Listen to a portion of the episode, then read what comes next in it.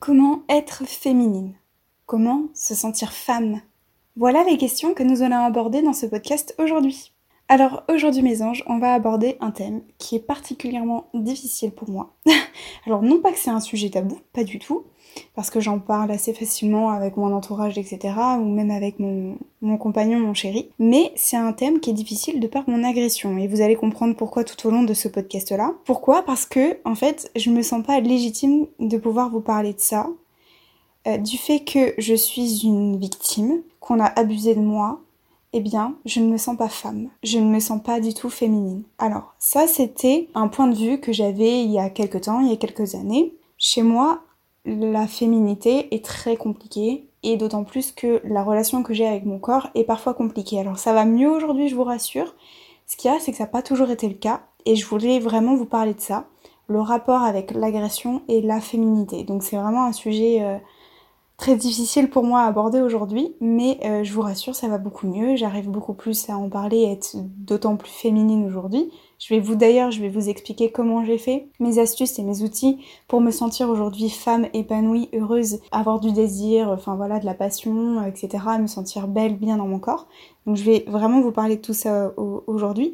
Pourquoi en tout cas je me sentais pas féminine? Parce que pour moi, mon corps a été complètement désacralisé depuis mon agression. C'est-à-dire que j'idolâtre le corps de la femme et pour moi, le corps de la femme est sacré. Et chaque corps est sacré d'ailleurs, qu'il soit féminin ou masculin. Chaque corps pour moi est sacré. Et depuis que j'ai eu mon agression, pour moi, mon corps a été désacralisé. C'est-à-dire que j'ai plus ce sentiment de pureté qu'on peut avoir, ou que l'on peut ressentir, ou que d'autres femmes pourraient ressentir. En tout, cas, c'est mon point de vue. pour moi, mon corps a été désacralisé. Alors, ça, c'est encore une fois, je vous parle de comme si euh, c'était il y a quelques années de cela. Je me sentais donc, et euh, il y a certaines fois encore, hein, même de temps en temps aussi, ça m'arrive, je sens mon corps qui a été désacralisé, mon corps qui a été réduit à l'état d'objet, de choses, et en fait, je me suis moi-même posé l'étiquette de d'un corps objet, d'un corps qui est réduit à une chose, et je, je m'étais dit que je n'avais absolument pas le droit de me sentir femme et de me sentir féminine. Donc mon rapport a été toujours très très compliqué, comme je vous dis, mon rapport avec mon corps a toujours été très très compliqué, surtout depuis mon agression. Il y a eu plusieurs phases, par exemple pendant le lycée, je me sentais grosse, je me sentais pas à l'aise, je me sentais complexée, etc. Bon, aujourd'hui j'ai encore des complexes, hein, euh, voilà, il y a des complexes qui restent, ça c'est sûr, et on en aura toute notre vie, et il faut arrêter, euh, voilà, décomplexons de nos complexes, j'ai envie de dire. des complexes, tout le monde en a, et euh, on en aura toujours, donc il faut il faut faire avec. Euh, des fois, ça, on est complexé, des fois, on se sent bien, etc. Donc ça, c'est tout à fait normal. Et puis, euh, quand j'ai eu mes premiers petits copains, et du coup, mes premiers, euh, premières expériences, je dirais, sexuelles, et bah là, ça a été très très compliqué pour moi de me dévoiler, de m'exposer, de, montrer mon corps, etc. Parce que je pensais que je ne méritais pas de vivre quelque chose de, beau, en fait, tout simplement, si j'ose dire.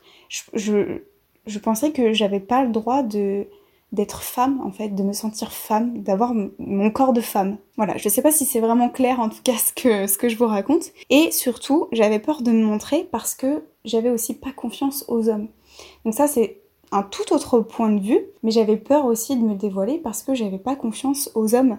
Sauf que ça, c'est clairement une croyance limitante. Euh, tous les hommes ne sont pas mauvais, tous les hommes ne sont pas méchants, et ça, c'est une croyance limitante pure et simple. Et à mesure, avec le temps, au fur et à mesure du temps, eh bien, j'ai commencé à doucement à faire connaissance avec mon corps, progressivement. Je, voilà, j'ai eu confiance à un moment donné, euh, je prenais de plus en plus confiance, on va dire, avec mon corps. Et puis, au fur et à mesure que j'apprenais à, comprendre mon corps et à faire connaissance avec lui, si j'ose dire, eh bien je me suis rendu compte qu'il y avait des zones de mon corps, et qu'il y a, je vais même parler au présent parce qu'il y a encore des... Aujourd'hui, c'est encore le cas. En tout cas, il y a des zones de mon corps que je n'accepte pas qu'on touche, qu'on... Voilà, que je, n'accepte pas de voir, que je n'accepte pas... Euh, qu'on touche, que, je, ne supporte pas. Et je pourrais vraiment être euh, des fois agressive à tel point, alors ça s'est calmé, je vais vous expliquer encore une fois comment j'ai fait, etc.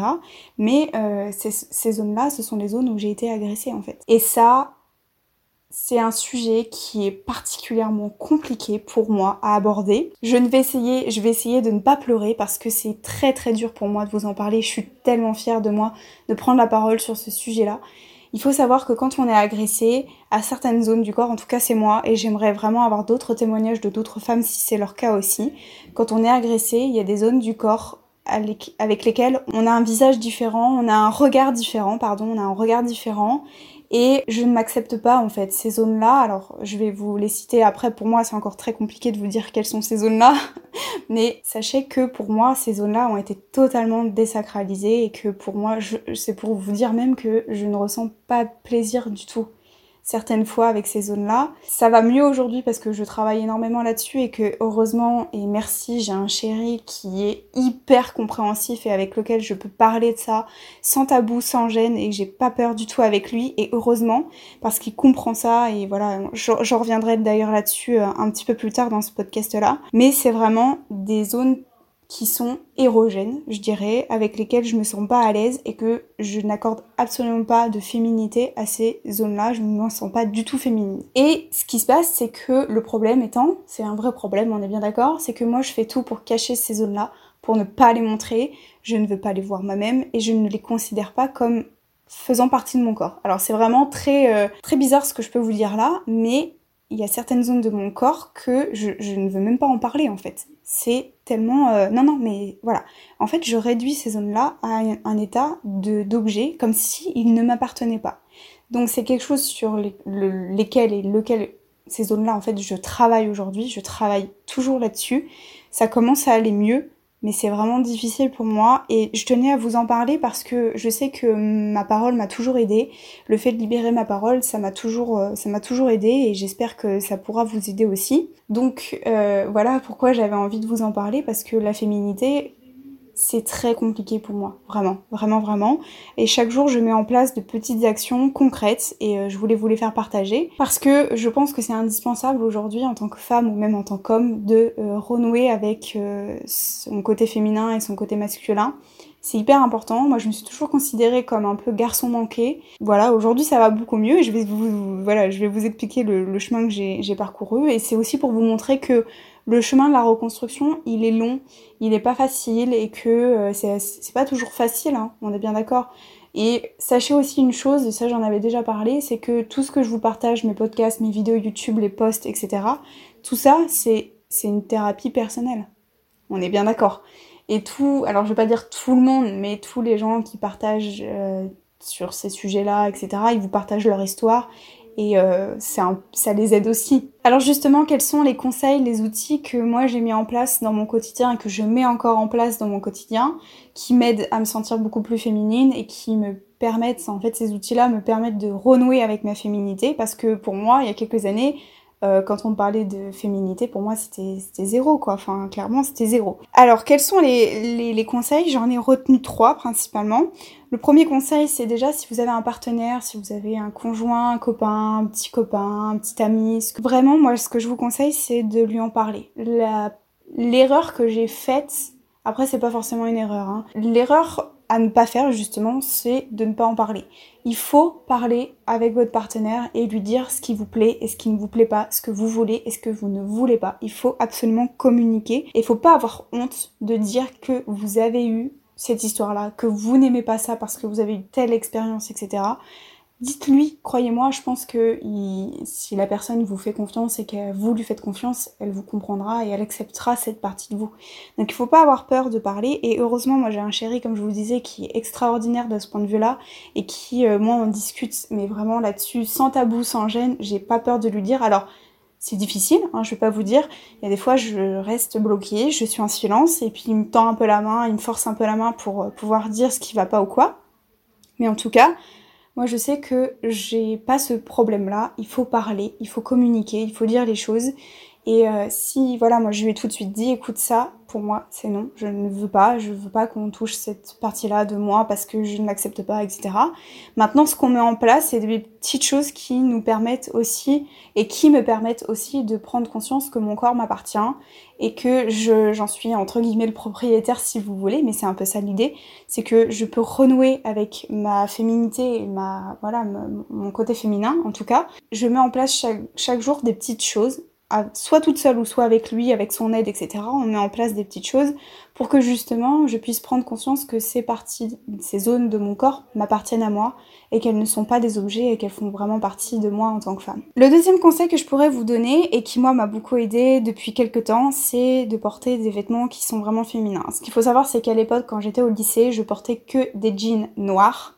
Noirs, j'insiste vraiment là-dessus, noirs parce que j'étais tellement complexée et que je trouvais que les pantalons noirs me faisaient mincir un petit peu, voilà, et des sweatshirts, enfin des pulls, etc., des trucs hyper euh, baggy, euh, amples, etc., pour pas qu'on voit mon corps. Et jamais de jupe, jamais de robe. Je ne voulais absolument pas montrer euh, ma peau ou quoi. Enfin voilà, c'est quelque chose que je, je, je, je, pouvais pas en tout cas. Et aujourd'hui, euh, j'ai totalement changé, mais ça c'est vraiment très très récent. C'est vraiment depuis euh, quelques quelques années, pour pour pas dire quelques mois, je crois. Depuis oui, depuis ma dépression, même un petit peu avant quand même, si je portais des robes, etc. Mais pour moi, c'était quelque chose d'impensable. Porter des robes et des jupes, montrer une partie de mon corps, c'était juste pas possible pour moi. Aujourd'hui, donc, je me sens beaucoup plus à l'aise de montrer mon corps ou ma peau en jupe, en robe, peu importe. Ça va beaucoup mieux. Et aussi, j'aime beaucoup porter, et ce qui me rend euh, ce côté féminin, c'est de porter des jolis sous-vêtements. J'avoue que j'aime bien porter des jolis sous-vêtements parce que même si c'est pour soi, c'est à l'intérieur de soi, ça fait quand même du bien. Porter de la jolie lingerie, c'est féminin et moi je sais que ça m'a beaucoup aidé à me sentir beaucoup plus féminine en tout cas. Et je vais vous avouer quelque chose, c'est que depuis quelques semaines, une ou deux semaines, pas plus, je pratique de temps en temps pas tout le temps, le no bras. Donc il m'arrive de temps en temps de ne pas mettre de soutien-gorge sous mes vêtements. Et alors là, je dois vous avouer quelque chose, c'est que je ne me suis jamais sentie autant femme et féminine depuis que je ne porte pas de soutien-gorge. Alors je le fais pas tout le temps parce qu'il faut que je me sente à l'aise aussi, donc j'écoute beaucoup mon corps quand j'en ressens le besoin, quand j'en ai envie, et ça dépend aussi des vêtements que je vais porter, etc. pour pas que ce soit transparent ou des trucs comme ça, parce que bon voilà, ça m'intéresse pas. Mais en tout cas, je, ne saurais même pas vous l'expliquer. Le phénomène, c'est que je me sens mais féminine et femme quand je ne porte pas de soutien-gorge. C'est incroyable. Incroyable. La force que ça a dégagé en moi, euh, voilà, c'est, je sais que c'est intérieur, mais je vous explique même pas les bienfaits que ça m'a fait. Alors, je c'est pas un, un appel à, à vous, euh, les femmes qui écoutent ce podcast-là, à ne plus porter de soutien-gorge. Hein. Attention, chacun fait comme il veut, euh, on est bien d'accord. En tout cas, moi, je vous partage vraiment mon, mon propre point de vue et mon expérience à moi, en tant que femme victime et agressée euh, sexuellement. Surtout, bah, vous, vous, comprendrez que ma poitrine est, fait partie des, zones érogènes pour moi et que je, voilà, j'accepte pas trop qu'on touche et que c'est très compliqué pour moi le rapport que j'ai avec ma poitrine. En tout cas, depuis que je pratique le no-bras de temps en temps, mais alors ça m'a libérée, mais un truc de fou, vraiment vraiment. Et enfin, le troisième conseil, hein, là c'est plus par rapport à l'image du corps qui est réduit à l'objet, et là c'est vraiment un travail pur développement personnel, c'est un travail d'acceptation. C'est accepter que le corps a certes été agressé, mais accepter et comprendre qu'on ne peut pas changer le passé, que surtout le, le passé ne nous définit pas et ne doit pas nous définir.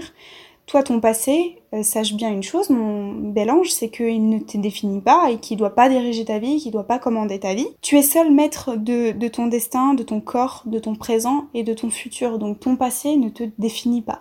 Il y a vraiment un travail d'acceptation à faire par rapport à cela. Ce qui te définit toi, c'est ton présent et ce que tu vas en faire demain comment tu vas voir les choses par rapport à ton passé. Et voilà, et simplement dis-toi que ton corps n'est pas juste un objet, une chose, et ça c'est un vrai travail que moi-même j'ai fait il y a maintenant de ça 2-3 euh, ans, que mon corps est beau, que j'ai le droit de me sentir femme, que j'ai le droit de, dire que mon corps est beau en tant que femme, en tant que femme féminine. Tu as le droit toi aussi de te sentir femme, de te sentir féminine.